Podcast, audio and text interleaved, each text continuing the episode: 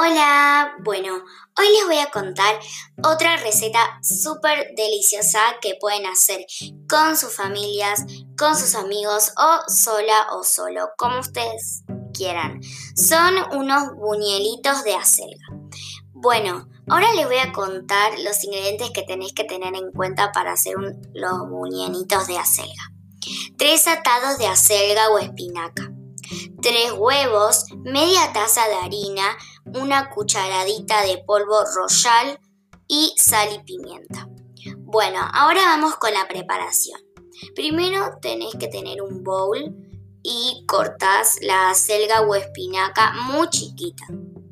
Mezclas los tres huevos y mezclas todos los ingredientes, no importa el orden.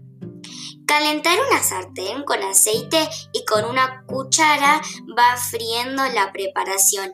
Y listo, tenés unos buñuelitos de acelga súper ricos.